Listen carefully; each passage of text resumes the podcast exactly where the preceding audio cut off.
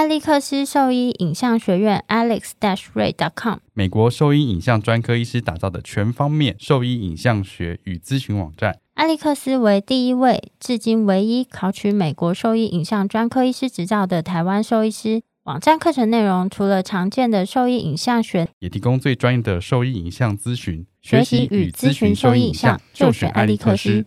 你现在给毛孩的驱虫真的够缜密了吗？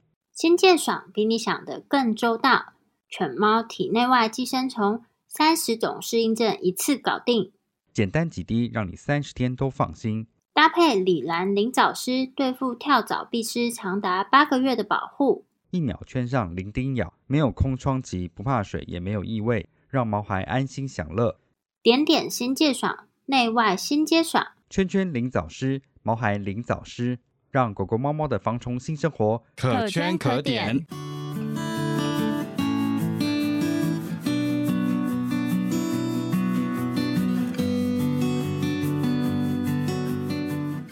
你现在收听的是《Wonder Vet Talk》超级好兽医的闲聊时间，我是兽医师林哲宇 Steven，我是兽医师肖慧珍，在这边我们会用轻松谈论的方式，带给大家一些简单而正确的小动物相关资讯。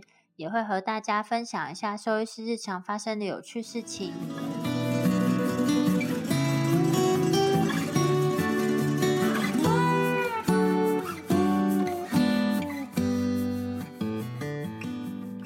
上一个访谈的内容看起来反应还不错，大家对皮肤的疾病感觉非常有兴趣。毕竟它是门诊中最大宗的疾病啊！毕竟它是。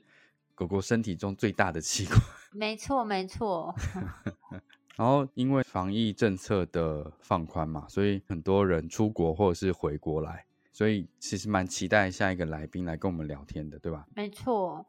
然后也是因为这个怎么样？也是因为这个防疫的政策放宽，所以我们医院就在十月底的时候有去员工旅游，我就在这段时间就中了，所以我今天是。解隔离之后第二个礼拜上班，我声音听起来有怪怪的吗？听起来还是还好，可是我记得我中间打电话给你的时候，你的声音听起来很惨。没有，因为那时候正在发烧了，没有到真的很痛，但是喉咙有一点不舒服这样子。你可以吃我给你的瑞士喉糖啊，瑞士百年，可那是甜的吗？不算真的甜吧？蛮好吃的，我觉得那个味道，那个味道我很喜欢。嗯，它没有什么太，它不是那种糖果的甜。然后我们去员工旅游啊，在出发之前，其实有五个人就阵亡了，所以就五个人不能去。后来几经思考之后，想想说，反正到时候之后都会是类似这种情况，就不取消，所以还是执意就是执行了员工旅游。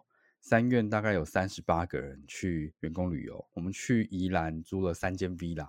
在那边做活动，哎，其实蛮，我觉得这样子还是蛮好玩，而且那个空间很舒服，哎，就整栋三层楼，离那个罗东夜市也蛮近的，所以那一天其中一个晚上，我们全家人还有去罗东夜市逛夜市，哎，平日的话好像没有真的太多人。我已经很久没去罗东夜市了，现对啊，可是东西自从疫情开始之后，我好像就再也没有去过罗东夜市。虽然我离那边现在可以去了，大家应该都不在乎了。现在你知道我那时候去的时候，虽然说一开始的人没有像以前那么多，可是我那时候去的时候大概是五点出头，就看到公园那边有一个一排的队伍在排队，大概七八个人吧，是不是？不是。不是七八个人在那排队，然后比较靠庙那边啦，就靠那个比较靠靠庙，那就是羊肉汤啊。没错，没错。然后我就走过去想说，到底是在排什么？这么早？对，没哎，不是杨铺子哦，是那个阿赵伯。哦，阿赵伯，对对对，羊铺子是另外一间。对，是阿赵伯。我就问那个排队的人说：“哎，你们在排什么？”他说：“阿赵伯。”我说：“哦，现在排队排到内侧来，因为外面那边人太多了，所以他内用的排队是排到内侧来。”那时候已经有七八个人在等了，所以里面那时候五点多已经有满满的人在吃啊，赵博。然后我们就先去逛里面，我有买那个葱饼啊，就是那个好像蛮有名的炸的那个葱饼嘛，就是在另一边的公园的，就像一颗球这样子的东西吗？不是像球，就是扁扁的，有点像被压扁的蜗牛。哦，你说的是宜兰葱饼？对，我说的是宜兰葱饼，被压扁的蜗牛。我不听知道怎么起来超难吃的，听起来超难吃的。是啊，不是啊那个卷卷的形状，你要怎么形容？你可以说像被压扁的肉桂卷啊，还好吧？讲蜗牛，你我讲是，你是不是就知道听起来很？难吃，但我知道那个形状啊。没有，我吃的那个是一个圆形炸的，不知道叫什么葱饼，我有点忘了。但就里面满满都是葱的，然后它那个酱是要从你咬一口之后，把那炸的东西咬开之后，把酱那个不。是葱饼，那是耳爹吧？他类似那边不是讲耳爹。我忘记那个叫什么，但是那时候也很多人排队。你现在搜寻的话，就会有介绍可以去吃那个。那我有吃那个，我觉得还 OK 啦，但也不用排很久就是了。我觉得不需要排很久，反正现在反正那天对于要排队的店都都兴致缺缺。对啊，反正那天就没有排很很真的很多人。但是我去逛完之后要回去阿照伯那买外带的时候，人就多起来了，所以我排阿照伯还是排了大概十几二十分钟，外带才买到。而且我在问前面的人说：“哎，这边是在排外带吗？”他说不知道，他说他是要内用。我说你内用要排里面哦，他根本就不晓得。他后来才跑到里面去排队。哦，那时候里面超多人的，我觉得大家都没有，大家现在都没有在怕，可能是因为确诊人数实在太多了。而且我跟你讲，我今天非常惊讶得知一个事情，就是我们医院里面已经开始有人第二次确诊了。我的哦天啊，你知道我们这边的续主听到我第一次确诊的时候，还很惊讶，说啊，我才第一次，怎么可以就是守这么久？他说他们，因为他们那边是牙医诊所，他说都已经第二次，几乎全部都第二次了之类的。然后我才第一次，真的防守的很好。然后，但是在这个员工旅游，其实中间都没有什么问题。最后要回家之后啊，就开始有人有症状。当天就说那天是礼拜二晚上结束，然后礼拜二晚上就开始有人说他发烧不舒服这样子，林总这样子。我老婆那一天礼拜二晚上其实也开始就是有点喉咙不舒服，然后有点发烧，快筛她是阳性，所以她就先被关在我们的房间里面。然后第二天我女儿也出现症状，然后我就把他们俩都关在房间里面，跟我儿子就是在外面生活，然后我帮他们递那个食物，我就有点像他们像神经病被关在那个房间里面，然后我就送餐给他们，就像精神病房这样子。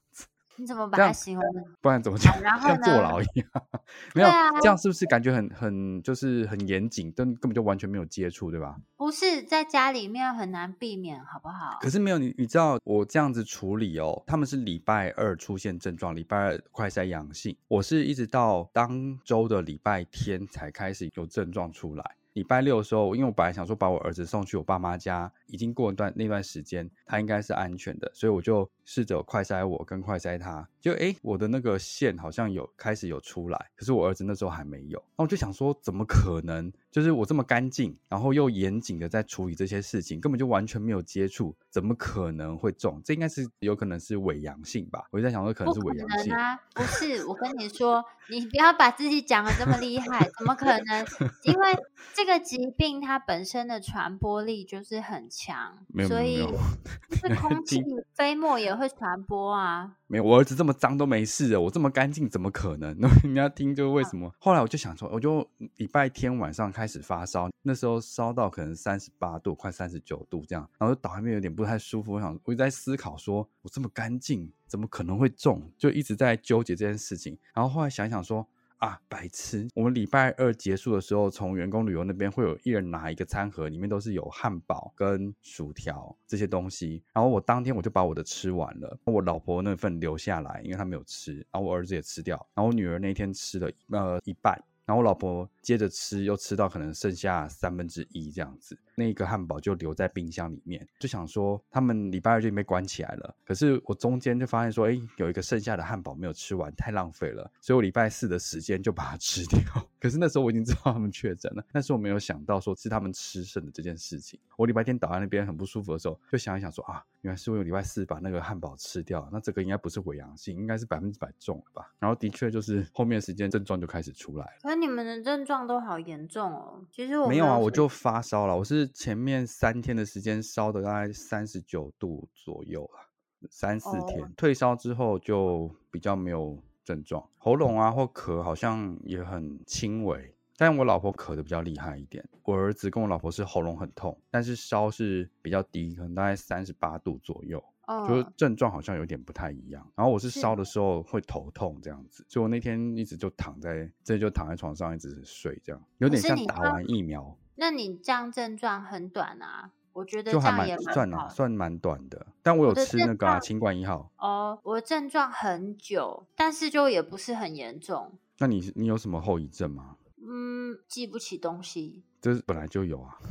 不是，我真的记不太清楚。哦，我知道你，那你有没有觉得很累，容易疲累，想睡，然后易饿，喜欢偷吃别人东西？不会好不好？但我就真的记不起来哎。可是你之前 就差不多这样子啊，大家会不会就是一直都把这些当后遗症？不是，我真的记不起来一些事情，就是我会忘记，但是还是年纪到了？没有没有，但是我的咳嗽状况没有很严重，只是很久，有一个但月吗？至少三个礼拜，而且嗯我是声音发不太出来，我喉咙不太痛，但声音是讲不出来的，就会变得超级小声，然后超级累。我在手嗯术中连一只狗腿都举不起来。你说吉娃娃吗？不是，是一只混种犬在哦做关节镜，但是通常就一只狗腿能多重？但是到中间，我跟他们讲说，真的不行，我真的没有办法，我觉得我快要不行了，这就样子无力这样子。就要无力。可是我觉得病毒好像很弱，因为在我周边的所有人，都没事，嗯、只有我先生有事，其他人都没有事，完完全全。因为我后来确诊之后，而且重点是这些同事，我都跟他们一起吃东西啊，近距离接触啊，然后也没有嗯戴口罩。然后我就问他们，没有一个人有症状，还有一个我们在瑞士的朋友，我们还一起去用餐呢，是没有一起嗯吃同一碗，但是我们是有分食，嗯然后都没有中，除了我。对啊，你看，，我就想说，其实只要不是直接像我那样是把整个有毒的汉堡全部吃掉，所以才会中。不然如果你同桌吃饭你够干净，其实也还好。或是对有这么容易中很弱，或是对啊，好像没有这么容易中。但就是现在就是全家都中了啦，已经都结哦束了。而且我很虚弱到就是那种超级无力，它不是那种瞬间无力到很严重，但它就是就我走几步路我都觉得好累哦，会喘是吗？也不会喘，但是你就会觉得身体没有什么力气，但也不会到那种流感的酸痛。你说到现在都这样子哦？嗯，没有，但很久了，大概三四个礼拜。我是一直到今天，就有时候还是会觉得头痛，就是，哦但可我之前，我之前真的晚睡，或者是好像喝咖啡也会有类似的情况，可能不一定有正相关，我猜。哦，我以前是完全不太会头痛，可是我现在偶尔会头痛，可是我想说这可能没有关系吧，也嗯许是我头发没有吹干。应该是，反正就是，我就想说，我这么精明，居然会去吃那个剩下的汉堡，而且他们两个都已经是阳性了，然后我还在礼拜四的时间把那剩下的汉堡吃掉。我老婆说：“你有什么问题？到底有什么问题？为什么会去吃那个汉堡？”因为我那天都在清冰箱，想说里面的东西赶快把它清一清。那但现在大家都没事了吧？都好啦，所以现在就无敌啦。我们现在都想说，哎、这样子我们全家都可以去外面吃东西喽。因为你知道，我老婆就是因为从疫情开始之后，一直担心小孩重，所以一直都没有出门去吃东西，几乎几乎都在家里。然后她说，这次第一次去玩就中了。我说没关系啊，你就是有点像那梗图一样，不是梗图说钱再赚就有了，如果良心没了，就可以赚更多钱了，这样子。所以你中了之后，就可以一直出去啦。好像也是，可是不知道这个第二次的病毒会不会是同样的？不知道哎、中第二次的人好像还是会有一些症状啦。哦，我觉得我先生最大的后遗症是他本来对我家猫会过敏，但是他得了这个之后，他对猫不过敏了。这算后遗症吗？我也不知道哎、可是那时候我们回来在居居家隔离的时候，他每天都跟那只猫黏在一起，完全都没有任何哦，所以他的免疫的反应变得比较弱，是吗？有可能哎、就是哦他对那只猫就没有反应，可是之前他只要抱一下那个猫，就会一直疯狂的打喷嚏。没有，他是嗯会一直打喷嚏，停不下来那种，很可怕。哦那这样子是因祸得福喽。没错，但是我的过敏就变很严重，我原本不太过敏的，然后我就所以你现在是在换你对猫过敏，我没有对猫过敏，但是我就是从在瑞士的时候就一直疯狂的打喷嚏，然后流鼻水，我一直以为是花粉症。哎、我是说我第一次发现说真的会有这种花粉症，是在那个中国西湖边。我那时候跟我老婆在那边逛那个西湖，超大的、欸，那个真的要走很久。然后一开始在活动的时候都没有什么问题，走到一个区域的时候，真的开始就咳嗽、打喷嚏。然后我想说怎么回事？这边是不是有什么刺激的气味或怎么样？结果是因为那边有花，就是的那一片整片都是花，然后在走那一段的时候，真的就一直咳嗽，走出那一段之后就没事了，所以真的会那样在那个空间里面是这样子不舒服的。那我们来感谢一下这个月赞助我们的听众们，你刚念一下吧。好这个月都没有录到音，所以迟来的感谢有一个是十月的，哦，真的，是豪兔留言嗯是、谢谢你们这样分享狗狗各种知识，非常喜欢你们，恭喜你们三周年！哦，三三周年了，三周年真的不容易啊，真的不容易啊。就是每周就像今天这种深夜时段，眼睛都快要合起来，头痛的要命，不知道在坚持对持我也有头什么，痛，没有啊，就是坚持什么。对啊，还是希望可以定期跟大家分享一点内容跟知识。第二个是 Rocky 谢 Rocky 妈妈，她说谢谢林医师、肖医师以及每一集的来宾，分享许多小动物的事情跟尝试。那小小心意请我们喝咖啡，哦，谢谢 Rocky 妈妈，对啊，谢谢你。谢谢好兔，对啊，大家多多支持啊！就是我们也是用热情在做这件事情。热情还有对啊，希望大家多多分享，然后多介绍给别人去听，这样子，因为这是免嗯费的资源啦。那我们也很开心，或者是我们也很接受大家的一些询问，然后跟看对于我们有有什么样的建议，然后去做更多的内容，这样子。正确的知识还是要靠大家的传播，才有办法去分享给更多的人。希望嗯听众们能够把你们学习到或是听到的资讯，也告诉周边的亲朋好友。就是希望嗯大家都能够让家里的毛孩接受到正确的医疗，然后从中也可以学到如何照顾毛孩的一些内容。对啊，那一天我又看到马尔济斯社团，其实这些东西应该都是反复的在询问一样的内容，就他 PO 了他在，其实那看起来就是 reverse sneezing 的样子，然后就嗯问说、啊这是怎么了？是不是咳嗽？到底有什么问题？然后我本来想说，现在大家应该都对这个很熟悉了，可是其实我一看他下面留言，大概有六成到八成都还是说气管塌陷，全部都说气管塌陷。可能大家心中的 differential 只有那个的时候，就只会讲出这个。嗯可是我觉得，在还是有一些就是有讲到就是 reverse sneezing 的部分啊。嗯，对啊，我我觉得看到这我就想说，其实就嗯是传播知识这件事情不能停诶、原本想说大家应该都已经比较熟悉了，虽然已经有一定比例是正确的，但是呃错误的几率还是蛮高的。所以想说，诶，还是要继续去不断的重复的去讲这些事情。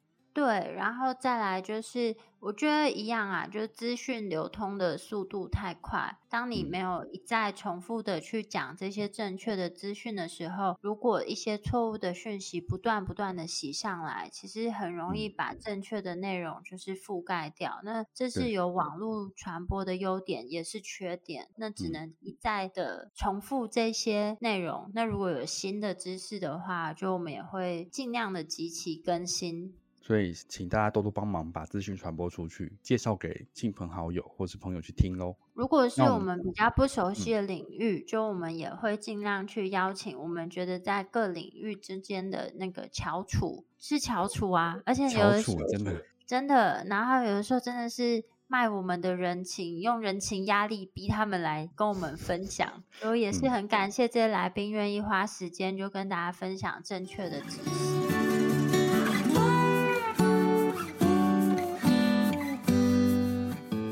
我是会思考的狗，小动物行为兽医师徐丽玲。你现在在收听的是 Wonder Vet Talk，超级好兽医的闲聊时间，最专业的小动物知识 Podcast 频道。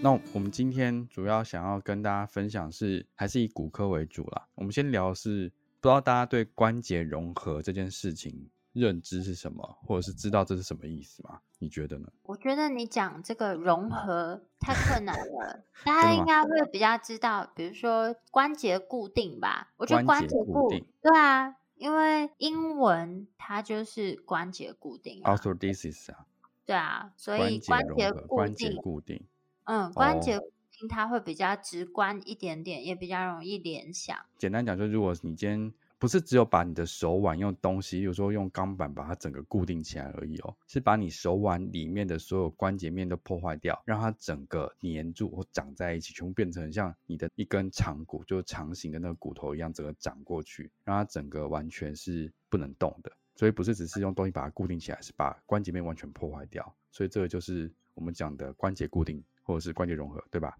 对，但是更简单的来说，就是让这个关节不能不能动，而且是不简单来说可逆的。然后再来就是，除了关节它本身是一个就是相对应可以活动的凹面跟凸面嘛，那嗯你今天要让它固定住，你并不是只是把上下的这个两块骨头让它停住不动，你嗯必须在这个固定之后，要尽可能让这个骨头它是有机会愈合在一起。那嗯要达到愈合这个目的呢，就是关节的这个位置，它的软骨面跟软骨面一定要做一定程度的破坏嗯之后，它才有办法愈合在一起。因为假设你就是原本的软骨面的话，这个地方基本上是不会愈合的。这样讲说会把那比较边破清坏掉。楚吗？嗯我不知道，看哪一个方式大家比较能够理解啦。像是你创造两个伤口，让让那个两个伤口粘合在一起是一样的道理啦。嗯，对，大概是这样子。我们大概目前 可以解释到这里。如果大家觉得还是还有疑问的话，可以再疑问的话可以再问我们。那反正这是关嗯节固定或关节融合的定义是这样子。然后通常我们会决定去做这件事情的情况，很多时候是涉及到这个关节是非常的不稳定，或者是非常的疼痛，或者是有严重的创伤的时候。我们不得已必须要舍弃这个关节的时候，才会把它整个固定起来，让这个肢体比较还能够有一些支撑功能。所以是我们不会把这个手术当做一个很前面的一个选项，或者是很首选的一个选项，这样理解吗？可以。废话，我知道啊，只是我觉得现在现在只有我一个人在听，我不知道要哦回你什么。好哦，棒，你说没错，你说没错啊，没错。哦，好好好，，没错，好，没错给我一。点反应。对，所以说我们在做这些评估的时候，都会非常小心，然后万不得已的情况，或者是真的不行的话，我们才会选择这个手术方式。那像我们在骨科的医院，或是你去参访了这么多的专科医院，你有真的自己在那边看到关节融合或者是关节固定的手术这么多吗？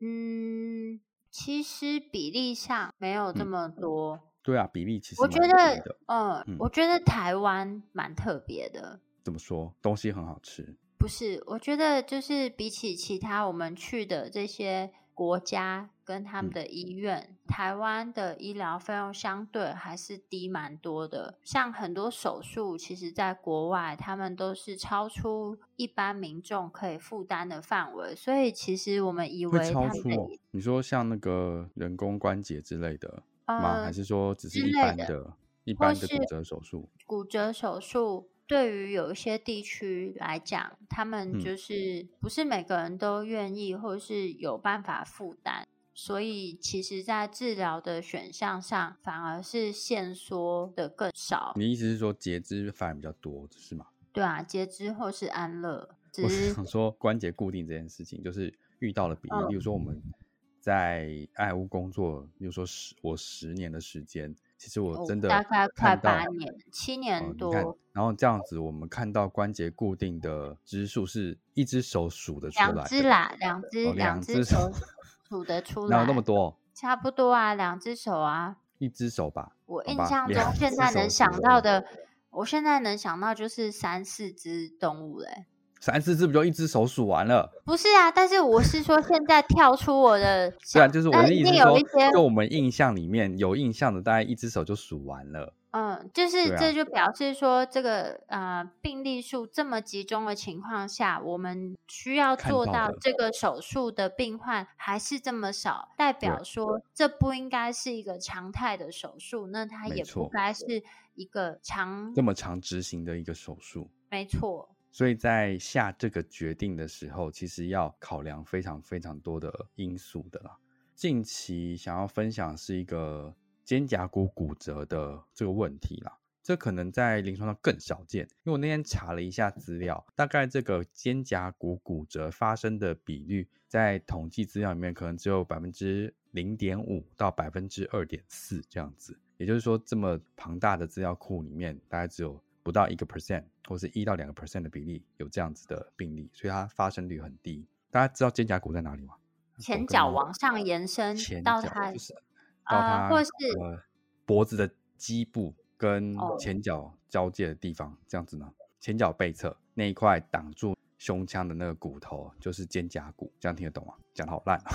讲的超烂的，谁听得懂啊？反正就是在脖子的基部接到胸腔的那个位置的背侧，两片骨超复杂的，这个不是 兽医两片的最好骨头盖在那边，然后再往下走的时候，就会可以走到肩关节，然没有，后往下走就是大家常常打，，不是，就是大家哦常常会打皮下位置的，往后你摸到或是打预防针的位置，就是在肩胛骨中间。打预防针是只有狗狗哦，猫是不能打在这个位置哦。对对对，我说狗，大家知道是哪里哦。所以说，在比较靠近体壁中心的这个两片骨头要受伤，通常都是一个比较大的伤害，例如说它是被车撞到身体的，或者是被钝物，例如说棒球棒或者是其他钝物敲打，用力打到。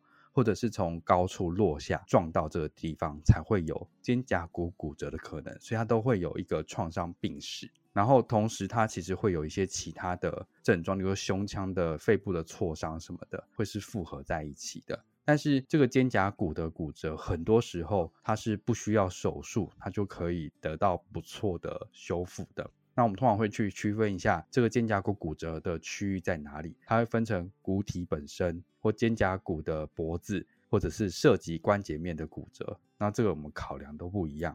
所以，如果是骨体的骨折的话，有很多机会是可以不手术就可以达到不错的效果。所以这边的骨折是不一定需要开刀的。然后我们在修复的时候会去针对这块骨头去做固定跟修复，通常不会把没有受伤的关节去做破坏，所以不会因为肩胛骨骨折这件事情舍弃肩关节，这是有点矫枉过正的一个手术的决定啊，我认为。就不是一个很常规会去做的一件事情。有时候我们会暂时固定一个关节，就是这样比较大的关节，然后让这个肢体暂时活动性比较差，去等待让它骨折修复，但不会直接因为上段的骨折的问题去舍弃一个好的关节，因为这个会严重影响这个肢体的功能性。虽然说肩关节的固定对于前肢肢体的功能性的影响已经相对比较小了，但是一样，就像我讲的，我们不会因为上段的骨折而去破坏一个结构正常的关节，这是一个很奇怪的一个概念呢，就是你去伤害一个完全没问题的地方，为了是要让上段一个支撑功能没有那么强的骨折去修复，怎么想都不是很很逻辑。所以，当我们去进修这些骨科课程的时候，其实你在诊断或者是思考治疗时，这个逻辑其实相对比较重要。而去执行这个技术，其实在初期或者是怎么下这个决定，其实才是这个课程里面最主要的内容才对。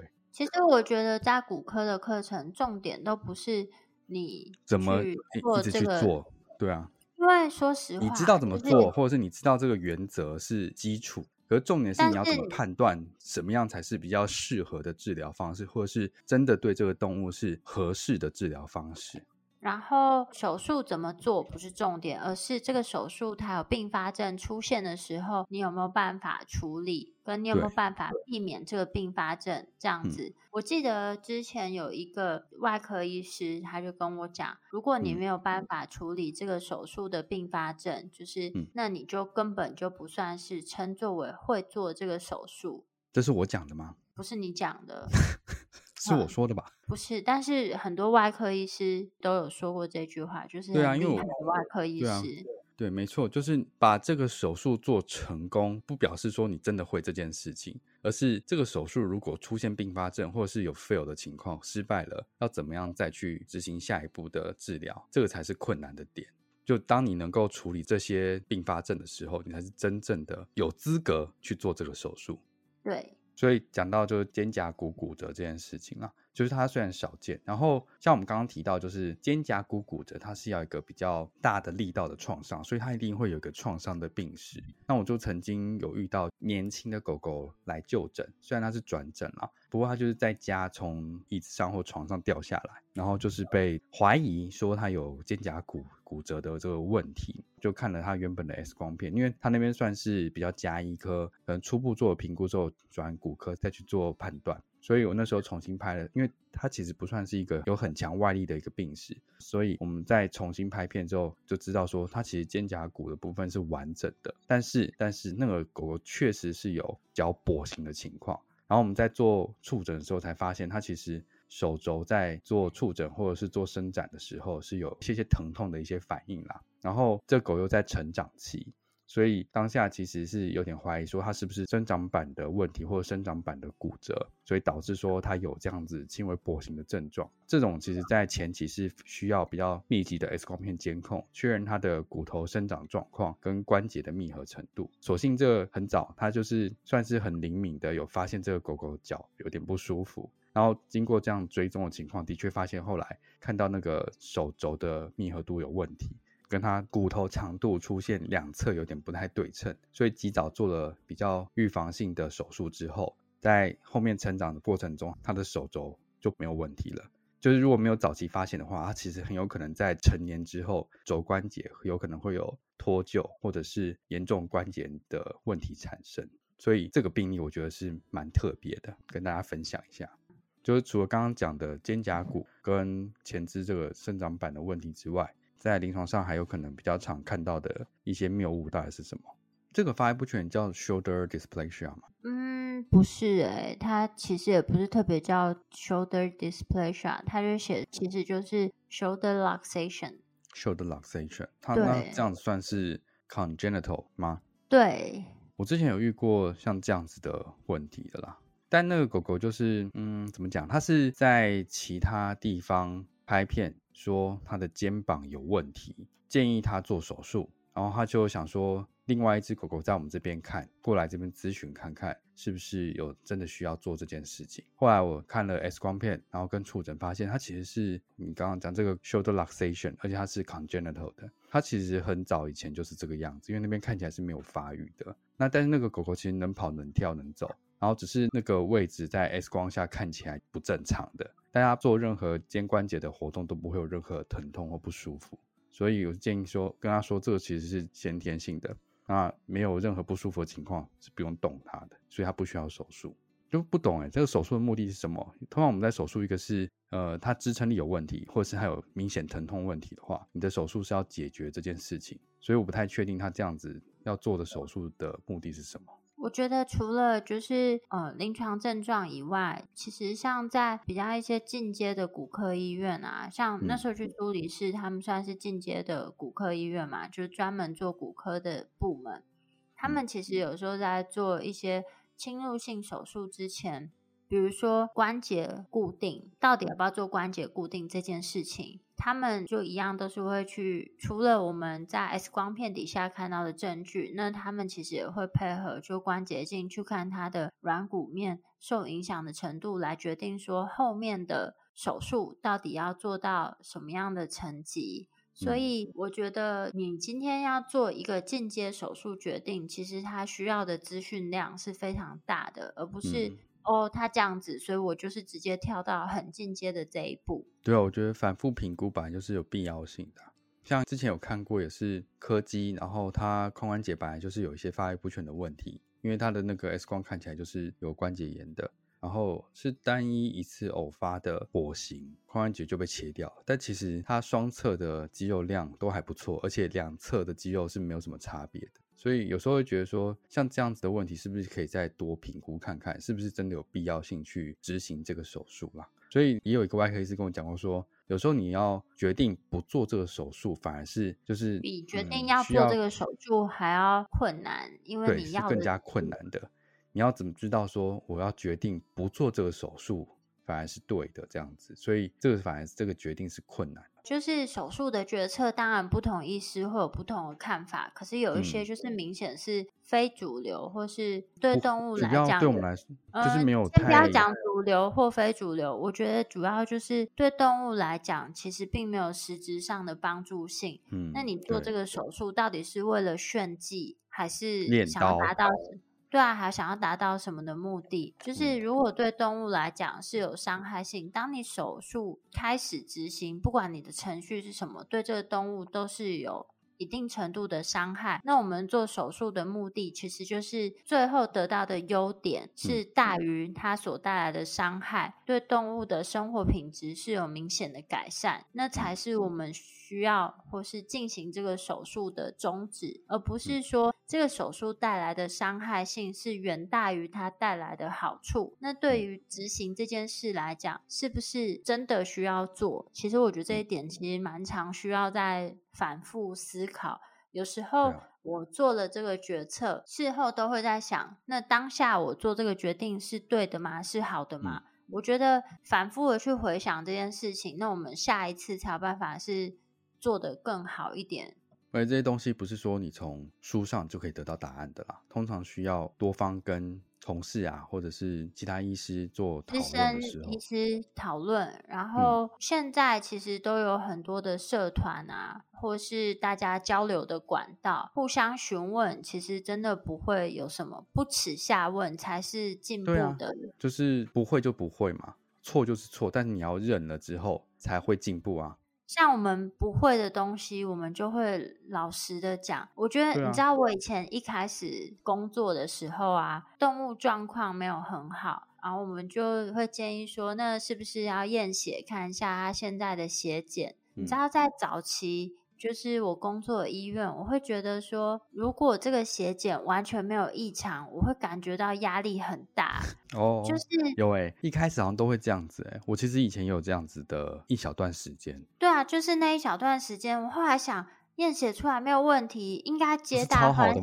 对啊，应该超开心的吧？压力很大，但是事主那时候的期待性就是，哦，我今天花了钱，我就是要知道他到底为什么会这样。可是问题是我们排除掉他。最紧急的状况，那我们知道说，那我们现在可以放心的回去观察，这不是才是最好的一件事吗？我觉得，我觉得这这跟你的临床经验还是有蛮大的关系。就是我觉得一开始的时候比较容易是你在做这个疾病的处理的时候比较没那么成熟，或你不知道你这个目的性在哪，或这个阶段应该做什么事情，比较容易会这样子会有这个想法。对，但是现在就会觉得验血出来，如果一切正常，不是应该超高兴的吗？对啊，就是你做一些检检查，我们排除掉最常见的情况，这样子。嗯，所以我也曾经问过学长说，这样子如果做出来都没有问题的话怎么办？这样会不会觉得说干嘛要做这样子？然后学长说啊，你不做你怎么知道他没事？没错，没错，我觉得就是 我想说，哎，怎么会问这么蠢的问题？原来大家都经过这一小段，有啊，我就我有经过这段。就刚踏入临床的时候，真的会这样啊。但现在我觉得，不只是刚踏入临床的新进兽医师，或是家长们，其实对于医疗的态度、想法都有蛮大的进步。那这不单是兽医师在做卫教宣传的努力，我觉得大家现在对于毛小孩的照顾啊，其实也非常用心啊。说实话，我觉得蛮仔细的。嗯，所以不管是怎样，就是还是回归到我们的重点，就是正确知识，其实就是要靠大家不停的传播。那兽医师们之间，如果真的有不熟悉的东西，其实以前我觉得大家也会觉得有点怕怕哦。我问这个问题好像很笨，大家就会知道这个我不会，或是那有什么关系？会有巧不会就是不会啊，不可能什么都会。这么多东西，我每天都在念书，也没有办法学习这么多东西。我们会的，我们熟的就是这一块。那偶尔我们有多的时间，我们可以多学一些些。但是要认知到自己的能与不能，其实我觉得这才是会进步最重要的一件事。好哦，今天就简单跟大家分享一下关于关节固定手术的一些决策，或是我们在做这个决策的时候，我们会。怎么样去思考？那今天的内容可能对一般家长来说会有一点困难，因为提到了很多解剖学啊或者什么之类。但是如果说家里的动物可能或是朋友的动物有面临到这样的情况，需要进行手术的时候，我觉得其实除了可以跟兽医师本人就是多讨论，那如果真的有疑虑，那就是也可以寻求其他医院的。咨询，我觉得现在大家的心态都是蛮开放的啦。就是，当我建议你做这个手术，你想要多询问几间医师的意见，我觉得都是很 OK，没有问题。也许其他医师他提出来的意见比我提出来的是更好的，那。我觉得可以多方接受不同的意见，但是我觉得不是互相去质疑对方，这就是不好的。因为我们今天就是收集最多可能的意见，然后希望做出对毛孩是最好的决定，而不是每个地方你都要去质疑对方给的建议。那这个初心就是不好。如果说对我们分享的内容有兴趣或是有疑问的话，都可以上我们的网站，我们的网址是 triple w dot wondervet dot com dot tw，或是 Google FB 搜寻 Wondervet 超级好兽医都可以找到我们哦。喜欢我们的内容，也可以点选 Apple Podcast 上的连结，请我们喝杯饮料哦。那今天节目就先到这边喽，拜拜。拜拜。